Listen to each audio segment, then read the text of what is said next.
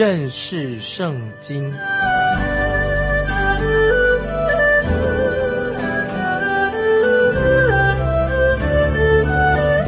认识上帝的话，把上帝的话带到全世界。本节目是由认识圣经机构和环球广播电台联合制作，欢迎收听。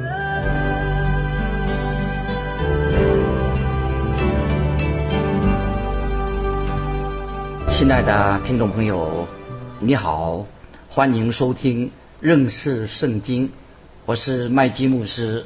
我们看但以理书第二章四十节到四十三节。第四国必坚壮如铁，铁能打碎克制百物，又能压碎一切。那国也必打碎压制列国。你既看见象的脚和脚的指头，一半是窑匠的泥，一半是铁，那国将来也必分开。你既看见铁与泥掺杂。那国也必有铁的力量，那脚趾头既是半铁半泥，那国也必半强半弱。你既见铁与泥掺杂，那国也必与各种人掺杂，却不能彼此相合，正如铁与泥不能相合一样。听众朋友，但以理书第二章四十到四十三节是预言。是在圣经当中最值得注意的一段经文。我们要注意，特别是第四国，远超过前面三个国家的总和。先知但以理用了四节来描述这个第四国将来会出现，以及解释这个第四国是什么。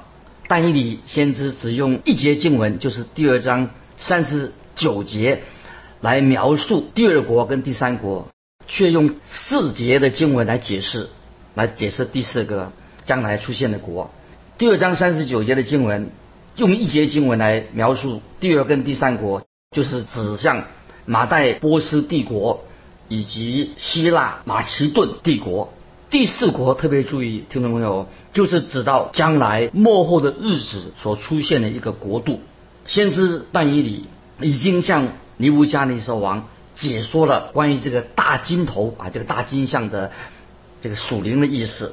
那么尼布加尼撒王本来他就是一个拜偶像的人，所以神就透过先知但以理，借着一个金头金头大象，来告诉尼布加利沙王关于幕后的景象、幕后的日子将会是怎么样。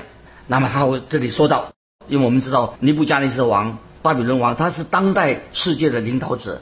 尼布加尼撒王他非常关心这个世界将来的走向，将来会如何？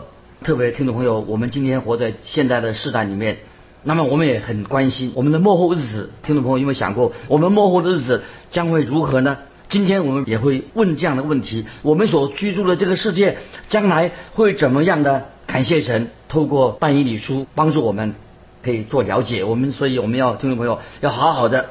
读这一卷的经文啊，关于但以理书所说的这个大金像啊，这个真正的属灵的意义在哪里？让我们可以了解。那么我们知道，这是我们看到巴比伦王尼布加尼撒在梦中啊，都是看见一个啊金头大象高高的耸立在这个巴比伦的平原上面。这个大金头的巨像是用不同的金属所铸造成的啊，它头是金的啊，这个金头。就是代表巴比伦帝国，他的胸和手背是银的，什么意思呢？胸跟手背是银的，是代表马代波斯帝国。那么铜代表什么呢？代表希腊马其顿帝国。腿又是铁的，代表罗马。脚是用泥土掺在铁里的，什么意义呢？就代表罗马帝国幕后的。他的国家的景况，铁跟泥掺在一起，代表罗马帝国的幕后的他的国家的状况。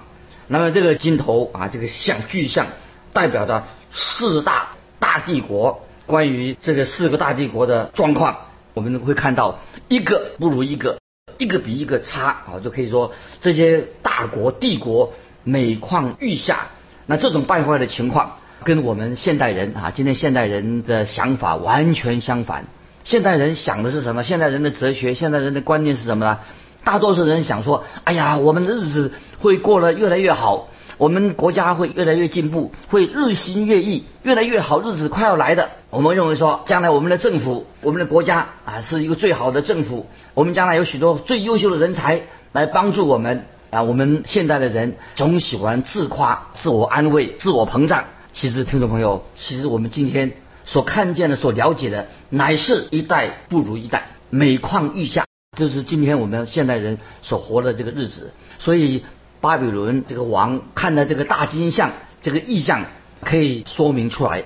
现在我们再来想一想，关于这个金头大象来做一个说明。第一个说明是什么呢？原来是金属的低金属的品质，这个金头。当然，我们说金比银好。银又比铜好一些，铜又比铁好一些，铁比什么好呢？比泥土当然更好了。那么这说明了什么呢？就是说到一代不如一代，就是这个金属的品质慢慢的一代不如一代，慢慢的堕落。第二，这个金属偶像这个大金头啊，都表明了它的成分，这个成分呢，金属这个成分偶像的成分啊，说明了这个品质怎么样啊？越来越差，不是越来越好啊！品质啊，从金的变银的，银的变铜的，铜的变铁的，品质越来越差，表示我们人类这个历史社会啊，越来越差劲，越来越差。第三，金属讲到这个金头的这个位阶，当然是我们头最重要，头比脚尊贵啊，表示这个位阶头比脚重要，比较尊贵。第四点，这个金头可以说从圣经的给我们一个启示，告诉我们说。特别在但以理书第二章三十九节说，在你以后必另兴起一国，不及于你，这什么意思呢？那么这个圣经已经说明了，就是说一代不如一代，每况愈下，人类的社会国家越来越差，不会比以前更好。第五，在但以理书这个意象里面看到是吧？讲到最后说了这个权力的瓜分、分裂了，这个权力瓜分到不同的国家里面。代表这个国家罗马帝国分裂了，代表这个权力慢慢减弱了，越来越差。所以从这里我们就可以知道啊，这属灵的意思，尼布加尼撒王他他就是一个金头最开始的，可是他有两条守备却是赢的，就是意思说这个罗马帝国将来会被马代帝国、波斯帝国把它取代的。那么巴比伦国原来它是金头，非常的强大的，是统一的国家，是统一的。后来我们知道。希腊马其顿帝国一开始我们看见也是一个完整的帝国，后来就四分五裂。很快的，希腊罗马这个帝国、马其顿帝国，他们不久以后就分裂了。特别是希腊罗马帝国就分裂成四个不同的国家。那么后来罗马帝国也是一样，它是很开始很强大，后来又变成什么？后来慢慢的变成两条铁腿，最后这变成什么呢？就是变成半。铁半泥的十个指头，就是表示一个国家分裂了。罗马帝国最后先有两条铁腿，最后变成什么？变成半铁半泥的十个指头。这里我们看见，我们可以这样想：当神掌权的时候，独一真神掌权的时候，这个国也许就像一个金头一样。在这个刚才我们读过这个经文里面啊，在但以理说一章，一个真正的管理那个世界的世界的宇宙的统治者。乃是那块石头出现，那块石头就是特别在单一的书第二章说到，就是那块非人手所凿出来的石头啊！听众朋友特别注意，非人手所凿出来的石头是指谁呢？就是预言预表耶稣基督啊，他将来要掌管全世界，万王之王，万主之主。所以耶稣基督来掌权啊，来就是讲成他是掌权，耶稣权力是绝对的。所以，亲爱的听众朋友。当我们拒绝了救主耶稣基督，我们不信靠耶稣基督，那么你我将来就会变成一个世上的人。所以耶稣基督是万王之王、万主之主，他不需要我们认同他。但是一个拒绝耶稣基督王权的人，那个人可以说就是失上的。所以我们听众朋友千万不能够拒绝这个正正经的真理，告诉我们说主耶稣基督是。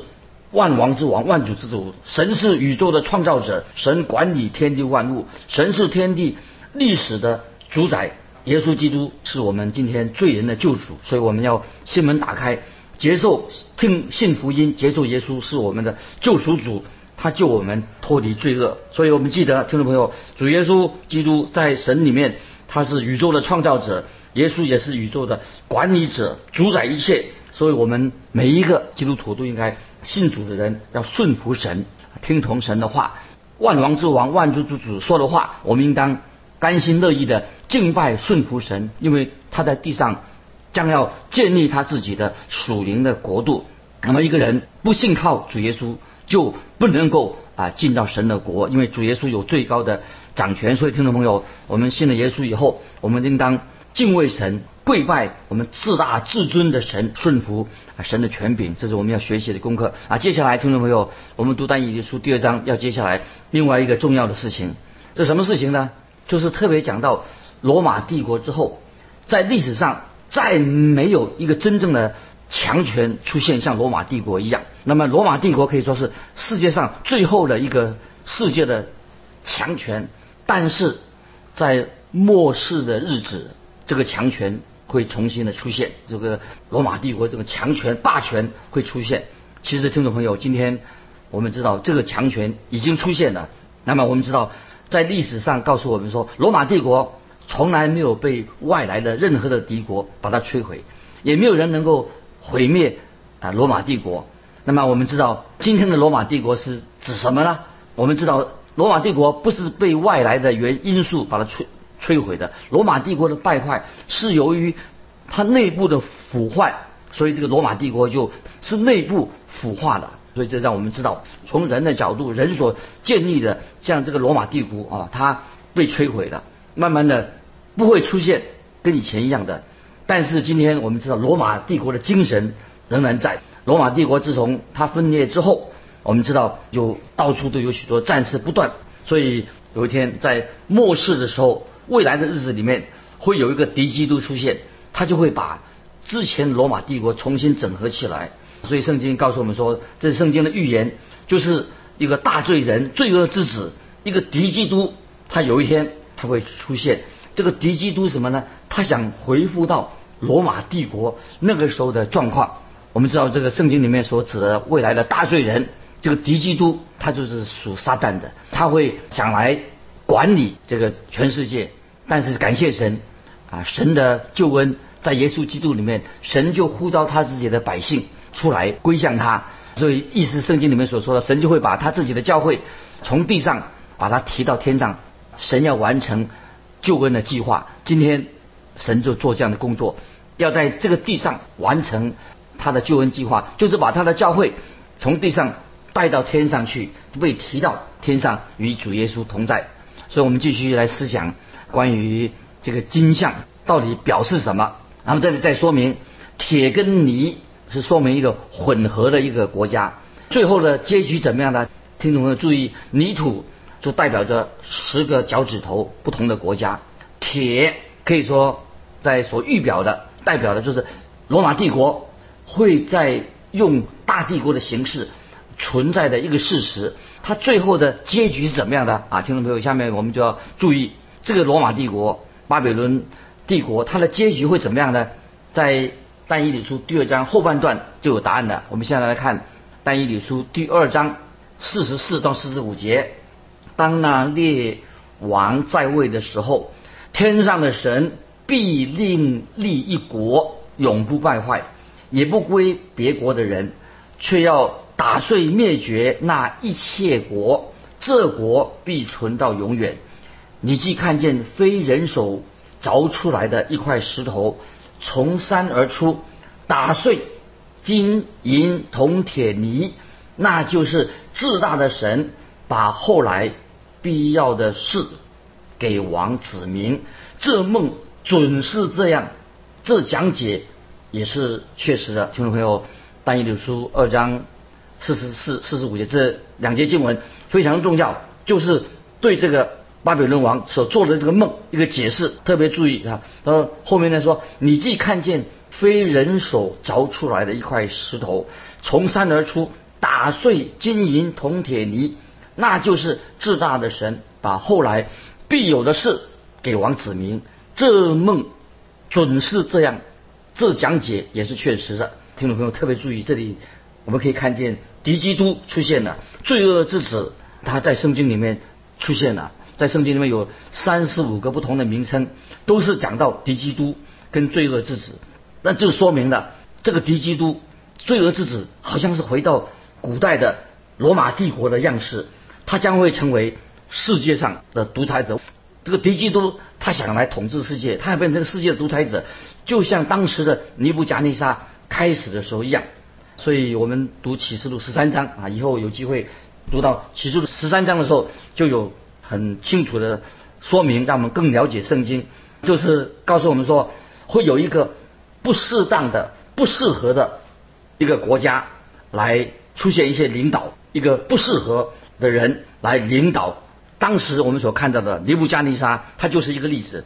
后来的日子是由敌基督他出来做领导，那么他就比尼布加尼撒这个王啊更恐怖了啊！所以这里说明将来会有一个不适合的人来出来要做领导，那么他就是敌基督，是由敌基督来做王的时候啊，做领导的时候啊就更恐怖了。所以主耶稣有一天从天上再来的时候，他要来掌王权，他在地上要。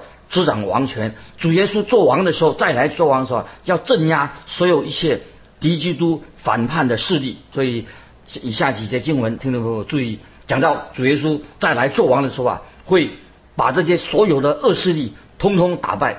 在诗篇第二篇第九节说：“你必用铁杖打破他们，你必将他们如同窑匠的瓦器甩碎。”这是将来万王之王主耶稣所做的功了。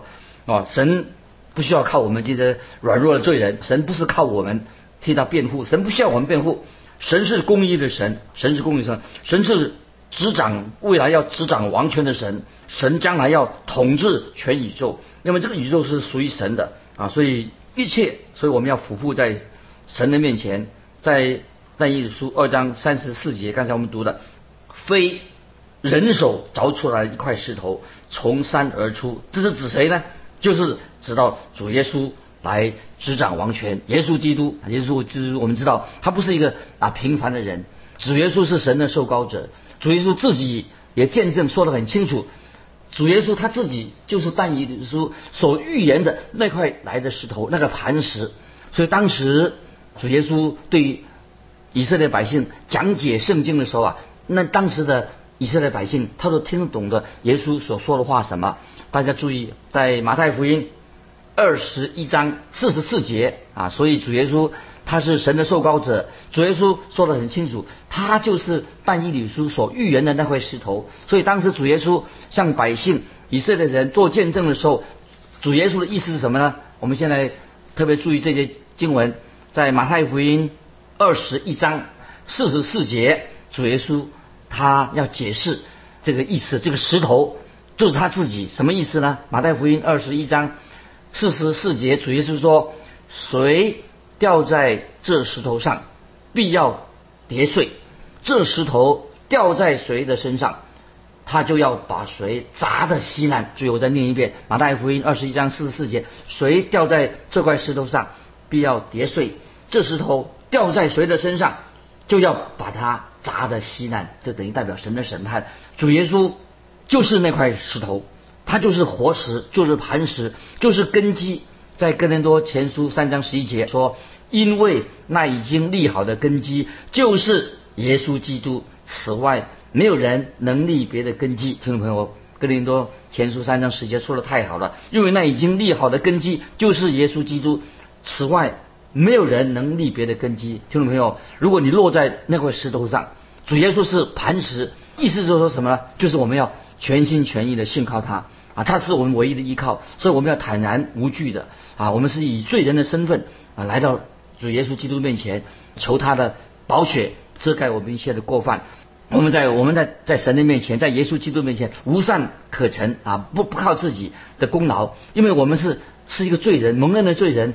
来他的面面前，我们自己本来就一无所有的，所以耶稣基督是我们基督徒，我们这些蒙恩的罪人唯一所依靠的磐石。所以这里讲到石头，就是圣经所预表主耶稣，就是他为我们所成就的圣经的一个重要的比喻，都比喻之一，就是象征着耶稣基督他是我们的救赎主，耶稣基督也是我们的审判主，这是他的职分。所以耶稣基督就是我们救恩的磐石。这个也记载在《生命记》三十二章十五节，讲到预表耶稣基督就是救恩的磐石，主耶稣也是审判人的磐石。这个记载在《生命记》三十二章第四节。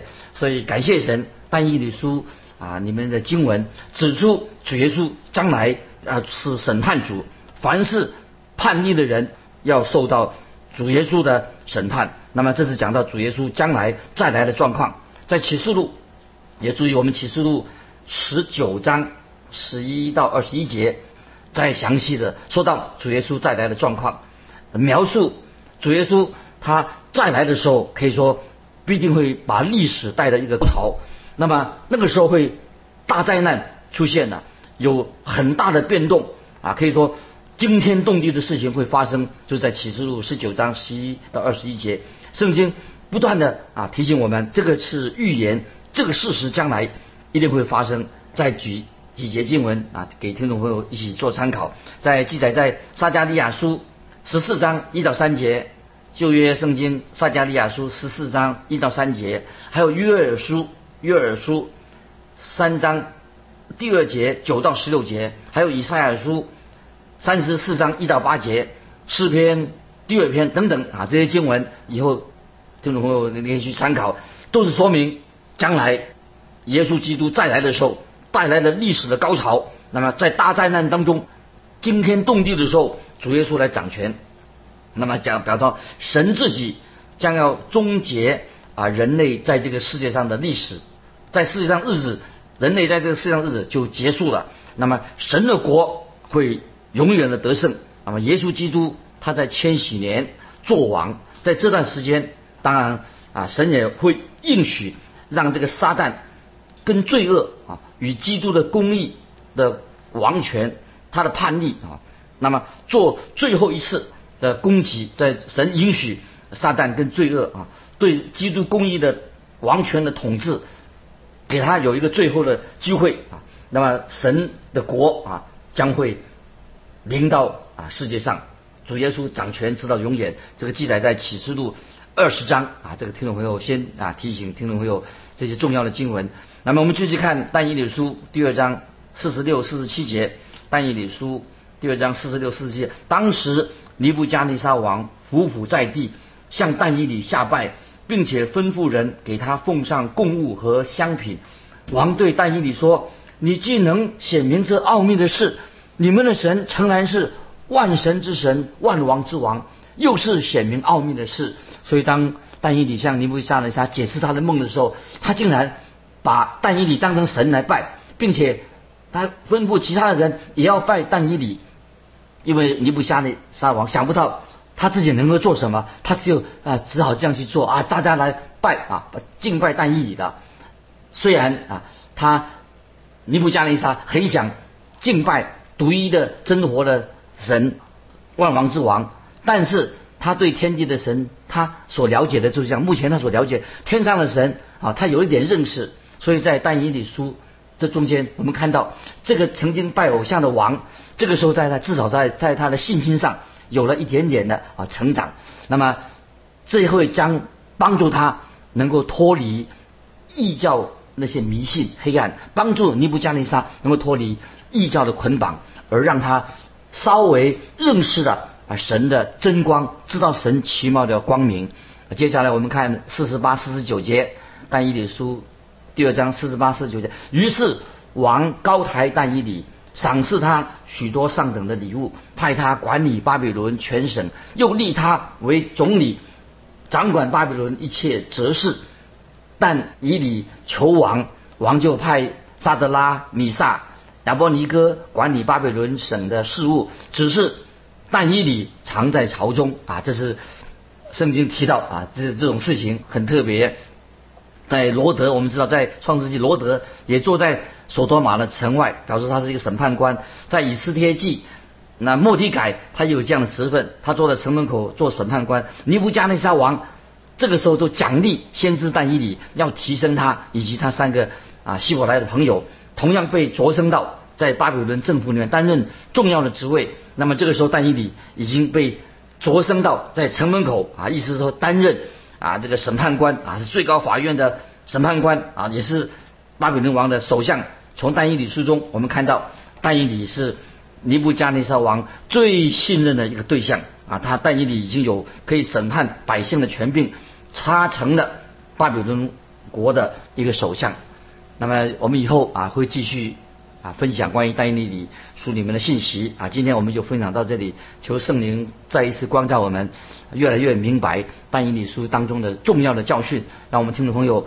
啊，读但以理书的时候啊，被圣灵再一次充满，明白我们活在现在这个时代啊，神在掌权，耶稣基督在掌权，未来的日子，万王之王主耶稣啊，将来要做王，统管世界，直到永远啊。今天我们分享到这里，听众朋友，如果你有感动啊，非常欢迎你来信跟我们分享你个人的信仰生活，来信可以寄到环球电台认识圣经麦基牧师收，愿神祝福你。我们下次再见。